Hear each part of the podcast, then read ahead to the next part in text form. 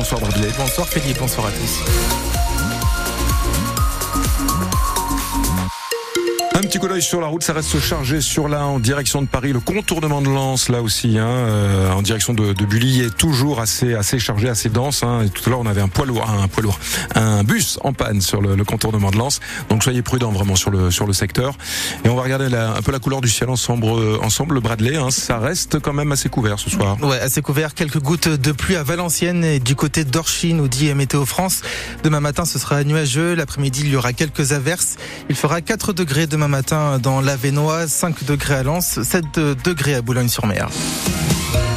Et la colère qui ne retombe pas chez les agriculteurs. La réunion entre leurs représentants et le Premier ministre Gabriel Attal donc doit commencer dans quelques minutes. Et la liste de leurs griefs est longue. La hausse des taxes, des charges administratives trop lourdes, mais aussi l'utilisation des pesticides. À Saint-Gouin, en Mélantois, au sud de l'île, Christophe Mazingarbe produit 2200 tonnes d'endives par an. Lui utilise des herbicides et insecticides qui seront interdits par l'Union européenne. Sauf que lui nous dit que pour l'instant, il ne peut pas s'en passer. Aujourd'hui, bah, on nous impose de retirer ça alors qu'on n'a pas de solution, ni mécanique, ni physique, ni chimique. Donc aujourd'hui, remettre du personnel dans les champs, ça sera mission impossible parce que personne ne veut aller travailler dans les champs pour retirer les mauvaises herbes. Je pense que la technologie va arriver, elle sera mécanique, elle sera chimique, mais il va nous falloir du temps. Aujourd'hui, on utilise ces matières actives-là, demain on les utilisera plus parce qu'on aura une solution et qui sera mieux, ça c'est sûr. J'en suis convaincu qu'au niveau environnemental on sera mieux. Tous mes espoirs sont tournés vers le gouvernement, vers nos fédés, les syndicats qui sont autour de nous, pour que on trouve une solution rapidement. Ce qu'il nous faudrait, c'est tout simplement une dérogation pour quelques années en plus, pour qu'on ait le temps de travailler et de se retourner. Mais là, très honnêtement, je sais que je sème en 2024, je suis pas sûr de semer en 2025. Et des actions euh, concrètes seront menées euh, toute la semaine, disait ce matin la FNSEA, le premier syndicat agricole partout en France, sans donner plus de détails encore. Depuis euh, jeudi dernier, les agriculteurs bloquent plusieurs portions d'autoroute, comme dans le sud de la France, sur l'A64 près de Toulouse. Cet après-midi, Gérald Darmanin a exclu toute intervention pour les déloger. Dans le nord, à Merville, une enquête a été ouverte par la gendarmerie après l'incendie d'un garage automobile la nuit dernière. Le feu a pris vers 3h30 du matin sur le parking du garage. 15 véhicules embrasés les flammes se sont ensuite propagées à l'intérieur du bâtiment où sept bouteilles de gaz qui étaient stockées ont explosé. Il n'y a pas eu de blessés. À Audruic, dans le Pas-de-Calais, deux personnes ont été intoxiquées au monoxyde de carbone ce matin. Il y a un homme de 28 ans en urgence absolue transféré à l'hôpital de Calais et une petite fille de 1 an, elle aussi, a été transportée en urgence absolue à l'hôpital de Calais. La ministre de la Santé, Catherine Vautrin, s'est rendue à Orchy cet après-midi. Elle a visité l'entreprise Chicoré-Leroux, puis elle s'est rendue dans un foyer qui accueille des adultes avec un trouble du spectre de l'autisme.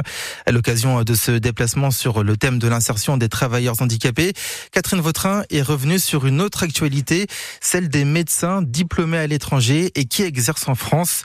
Depuis le 1er janvier, pour rester en poste, ils doivent passer des épreuves pour vérifier leurs connaissances sous peine de perdre leur poste.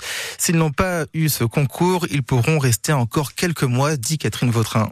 Je viens de sortir un décret qui permet aux praticiens hors Union européenne en poste ayant réussi euh, l'examen d'être maintenus en poste, qui permet à celles et ceux qui ne sont pas encore sur notre territoire, qui sont donc hors Union européenne et qui ont passé cet examen et qui l'ont réussi, de venir exercer leur profession en France dès lors qu'ils le souhaitent sur des territoires que nous allons euh, discuter avec eux puisque nous allons privilégier les territoires qui ont euh, besoin évidemment de médecins. Quant à ceux qui aujourd'hui aujourd'hui n'ont pas réussi cet examen, nous, nous proposons deux solutions. Ceux qui sont euh, à qui ne sont pas en exercice en France devront euh, retravailler et ne viendront pas aujourd'hui exercer. Ceux qui sont aujourd'hui en France, qui exercent mais qui n'ont pas réussi cet examen, ont 13 mois pour revalider leurs compétences et en attendant, ils auront une pratique qui sera une pratique encadrée euh, de façon à ce qu'on puisse avoir des gens qui repassent cet examen. Selon les syndicats, il y a entre 4000 et 5000 médecins diplômés à l'étranger qui exercent en France. Plus de 7000 animaux ont été pris en charge par la SPA dans les Hauts-de-France l'an dernier. C'est 15% de plus par rapport à 2022. Le bilan annuel de la Société protectrice des animaux. Les abandons sont donc plus nombreux, mais bonne nouvelle pour les adoptions. Elles sont plus nombreuses aussi, avec plus de 6000 animaux adoptés dans la région en 2023. En tennis, Océane Dodin n'a pas existé en huitième de finale de l'Open d'Australie. Premier huitième de finale pour la nordiste à Melbourne et défaite en 2-7, 6 6-0, 6-3. Une défaite en moins d'une heure face à la chinoise Zhang Qinwen. Il n'y a donc plus aucun Français dans ce tournoi du Grand Chelem. Arthur Cazot s'est lui aussi fait sortir des huitièmes de finale. En foot, à vos agendas pour les huitièmes de finale de la Coupe de France, Lyon-Lille se jouera le mercredi 7 février à 18h30, Saint-Priest-Valenciennes le même jour à 20h30. Et puis si Fény gagne son match contre Montpellier mercredi, les nordistes joueront contre Nice le 7 février à 20h30 également. Revient dans quelques minutes dans Tribune Nord avec Sylvain Charlet. Et puis sur francebleu.fr, vous retrouvez tout ce qu'il faut savoir sur l'Enduropal cette année au Touquet. Une carte sur les places de stationnement, comment y accéder, la circulation. Pour rappel, la course mythique de moto et de quad aura lieu du 2 au 4 février. L'an dernier, 600 000 personnes avaient assisté à l'Enduro, une course en partenariat avec France Bleu Nord.